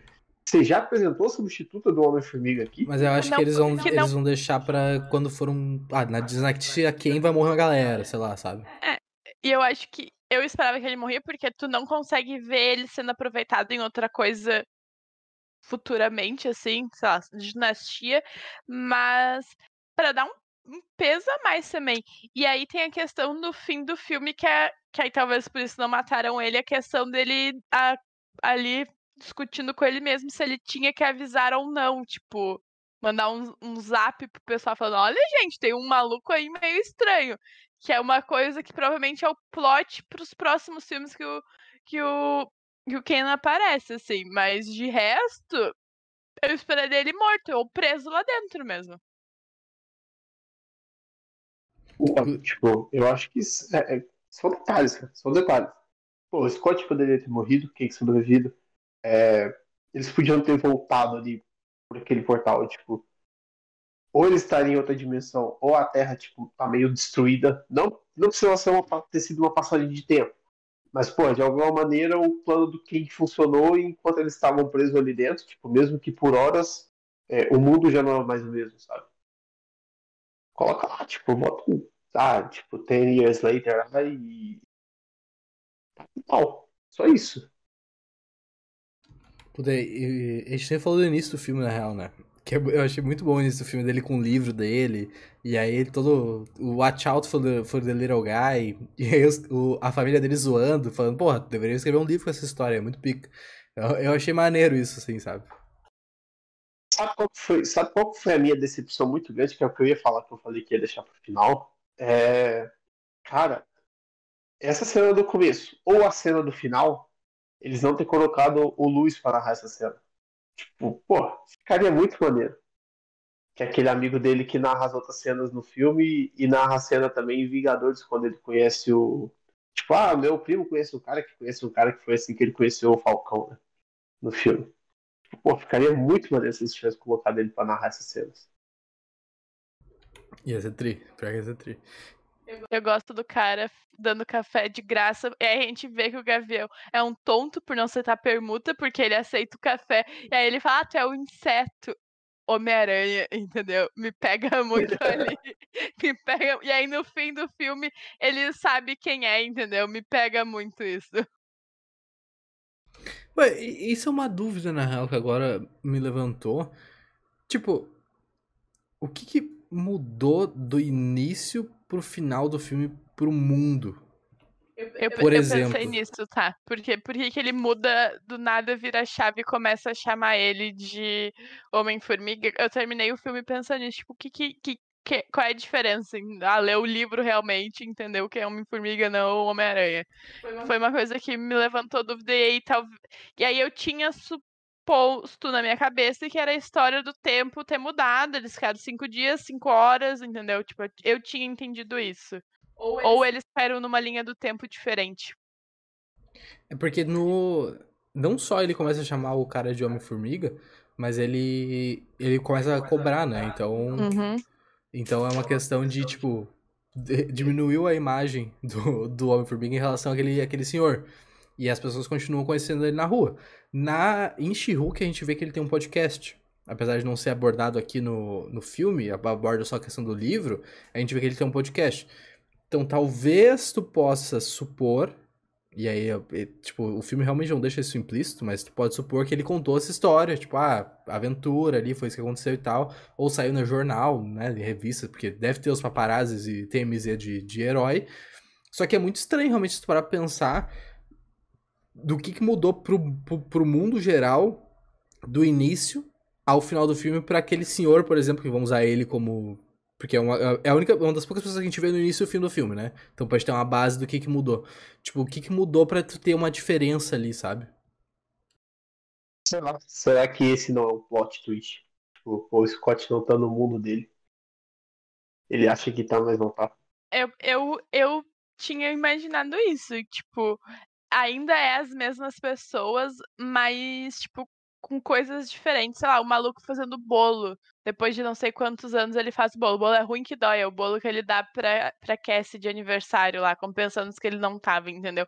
São pequenos detalhes, se tu pegar o começo do filme com esse, que mudaram. Aí eu supus, né, por, por conta do tempo. Aí vocês falam que caiu por terra, quando vê, tipo, é uma linha do tempo diferente, com as mesmas pessoas, porque, mano, é multiverso, entendeu? É isso, não tem como saber se eles voltaram pro mesmo lugar. Eu acho que não, não. Acho que não é. Eu acho que não é porque o, o negócio do cara fazendo bolo, ele continua do início. Porque no início, o Scott fala, depois ele trabalhava lá e o chefe dele odiava ele. E tinha umas tretas no primeiro filme. E aí, quando ele volta agora, é, provavelmente deve ser uma resposta muito simples, que, tipo, saiu na- no jornal só que ele derrotou um vilão no, quanto, no universo quântico. Porque, tipo, o cara sai de aposentadoria pra fazer um bolo do Não, Homem... mas, ele- mas as pessoas não sabem que ele derrotou, porque ele quer. Ele, ele- tá com a questão lá que ele tem que avisar os Vingadores, ele tem que avisar alguém e ele não quer avisar. Ele não quer avisar da possibilidade do bicho estar vivo. Ele com certeza contou pra alguém e, tipo, saiu nas notícias isso. É por isso que as pessoas mudaram de opinião sobre ele. Deve, deve ser simplesmente isso, na real. É que tá, se você coloca o Luiz narrando aquela cena no final, tipo, teria ficado melhor. É, eu acho que não é multiverso, na real. Acho que não, não bate. Acho que não bate. Isso é legal, isso é legal, mas acho que não, não bate ali, né? Porque acho que tu cria um problema muito maior também pra te resolver depois. Mas. Mas já ficou, mas só- deles ter- terem colocado ele com aquele questionamento, tipo, pô, será que eu salvei o mundo que, tipo, ajudei a destruir o mundo? Acho que só aquilo ali já fica maneiro já. Que é o mesmo questionamento que o Loki faz lá na, na- na, na season final de Loki. Que, pô, tipo, será que o que, que vai acontecer agora? Será que esse Kang aqui realmente era um Kang bom que protegia as linhas do tempo ou, ou ele era outro, sabe? Sim, sim, sim. Bom, mas acho que é isso, né? Você quer falar das cenas pós-créditos? Eu, eu achei maneiro, tá? Eu, eu achei maneiro as, as várias atuações do, do Majors lá. Foi muito maneiro, cara. Ele é um puta ator que tem vários. uma vastidão muito grande de, de, de possibilidades, assim, tá ligado? Inclusive, eu não consegui achar qual, mas aquela cena. Até, tipo, o rosto do, do, dos bichos ali, dos Kangs diferentes, aqueles Kang meio alienígena, foi exatamente replicada da maneira que é, é nos quadrinhos. Tipo, eu vi a foto, mas eu não consegui achar quais quadrinhos são. Tipo, até os conselheiros conversando ali, tipo, ah, o conquistador morreu. Até que eu li, tipo, foi tudo muito igual, muito igual. Cada, cada detalhe ali, tipo, é exatamente igual o que. Ali foi um fanservice muito grande. Muito grande mesmo. Eu quero ver como eles vão explicar isso e quando é que a gente vai ter o King aparecendo de novo. Porque eu acho que você não pode tacar, tipo, esse, esse tanto de King, que é o conselho dos Kings ali. É, porque, tipo assim, se tornou uma proporção tão, tão grande é, que a, eles fazem esse conselho. De tanto, tipo, linha temporal que existe. Cada uma tem seu King diferente, né? É, então, assim, eu quero ver como eles vão explicar, porque, tipo, não dá pra você explicar isso só em Dinastia King. Pô, talvez vão explicar em Loki, beleza, mas aí volta no que a gente falou. E quem não for assistir Loki, como é que será o principal filme que fecha essa, essa saga da Marvel agora? Eu acho que. Eu, provavelmente vai ser bem explicado em Loki, porque vai ter um novo Kang, né? Vai ter um cara lá que aparece no se não me engano, ele tá até ali na, naquele, naquela conversa final onde tem o King egípcio ali e tal. Ele é, é o Victor Timely. Ele, eles vão estar nos Estados Unidos no início do século XX, ali, 1900 e alguma coisa. 1901, por aí. E esse é o cara que vai aparecer na, na segunda temporada de Loki. E aí provavelmente a gente vai ter uma explicação maior do que, que é as coisas. Mas o que me. Eu acho que isso. O que me faz teorizar é que, na verdade, eu acho que até falei no início do podcast, talvez a, a dinastia Ken não seja o Ken uh, conquistador, tá ligado? Seja o conselho, e aí vai ter uma luta maluca de vários Vingadores contra vários Ken diferentes. Ou o plot do filme seja, tipo, tá tendo essa treta, e aí depois vem um conquistador e, e caga tudo, tá ligado? Eu acho que vai ser um bagulho que, na minha cabeça, seria um vilão único, que seria, ah, vai ser o Kang, eles vão ter que lutar contra o Kang, mas eu acho que vai ser uma coisa muito mais complexa que isso, na real. Que talvez seja muito mais ousado até. Que vai ter uma caralhada de Kang, e por isso que é a dinastia, né? E aí vai ter essa treta com vários uh, Kangs diferentes. Que é até mais interessante. Eu tenho, eu tenho uma outra. Uma outra é, teoria que até completa essa, mas acho que tipo, vai ter vários Kangs. Porém vai ter os heróis de vários multiversos ali, tipo, todos de uma vez igual a gente vai ver, é, a gente viu em Homem-Aranha no Spider-Verse, e a gente vai ver de novo agora.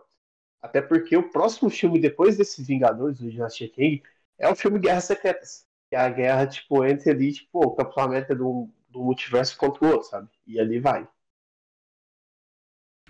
Sim, sim. É, é bem possível, né? é bem provável. Aí sobre a segunda cena pós-crédito que aparece o Loki e o Morbius, foram as imagens que vazaram, acho, no meio do ano passado, lembra? Eles vestidinho a rigor e não sei o que.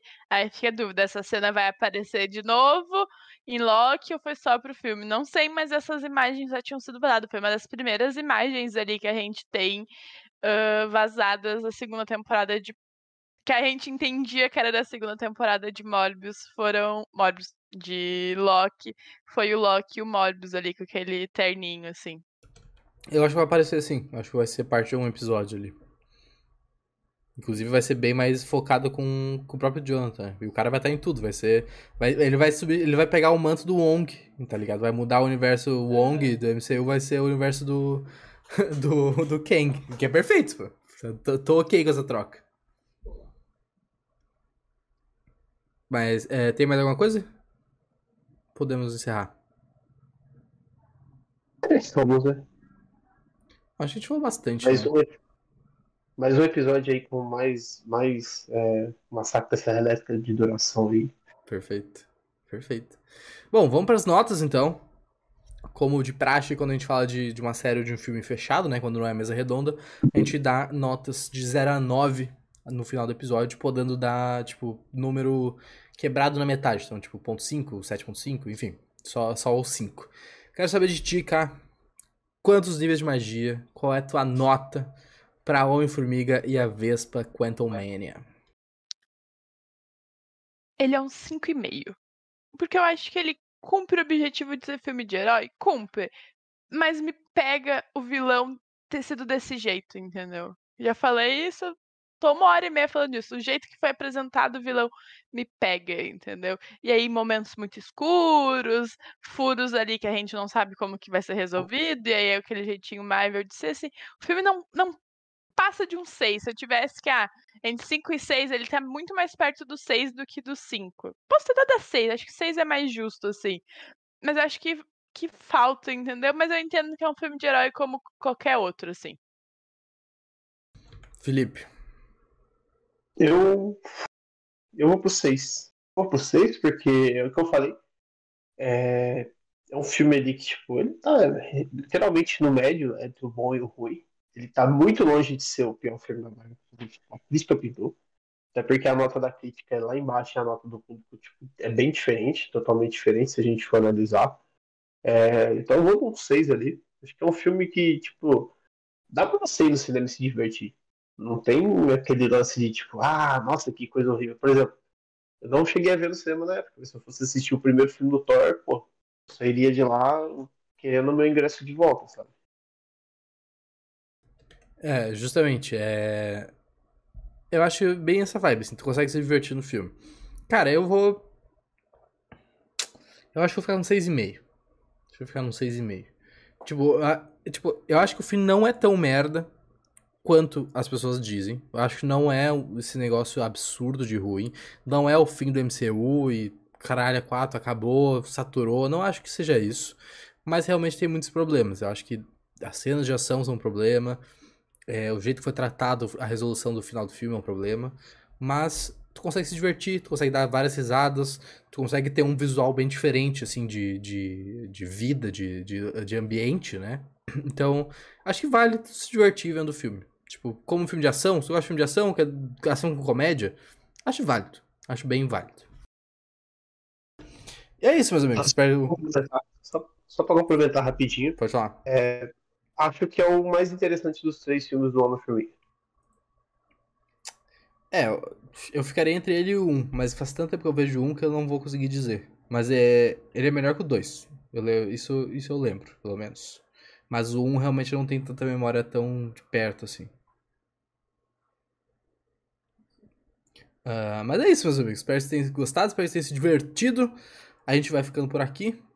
Essa semana, agora próxima, temos bastante conteúdo. Tem nossa mesa redonda de The Last of Us na terça-feira, ao vivo, né? Depois fica disponível na quarta em áudio e mais podcasts durante a semana. Teoricamente, a nossa programação seria The Last of Us. É... Já até esqueci. A Baleia e qual que é o outro? Bel Air. A gente vai falar sobre Bel Air também essa semana. E domingo, se der tudo certo também, não, não é uma promessa, é o, o que, que é nossa, o que, que é para ser nossa, nossa agenda essa semana. Uh, e também vai ter Vox Machina, segunda temporada, também se der tudo certo. Então, se, der, se sair tudo como planejado, quatro podcasts na semana que vem pra vocês. Beleza? Gente, se querem falar alguma coisinha, dá um recado, fique à vontade. Redes sociais, shorts, YouTube, todo dia tamo aí, entendeu? E eu acho que o mais importante é que sim. É, esse mês a gente, a gente, essa semana no mês de março, vai ser um mês muito movimentado, que a gente tem muita produção saindo, a gente tem Oscar, a gente tem, pô, semana que vem já tem Creed, na semana seguinte já tem Screen, já tem Ted Laço, e assim, por, por aí vai. Toda semana vai ter um lançamento diferente é, no cinema e na TV. É muita coisa, muita produção nos desejem sorte. É só isso que eu posso dizer. Encerro minha participação de hoje. É, precisamos de sorte e de algumas horas a mais no nosso dia. Perfeito, perfeito. É isso. Um grande abraço pra vocês.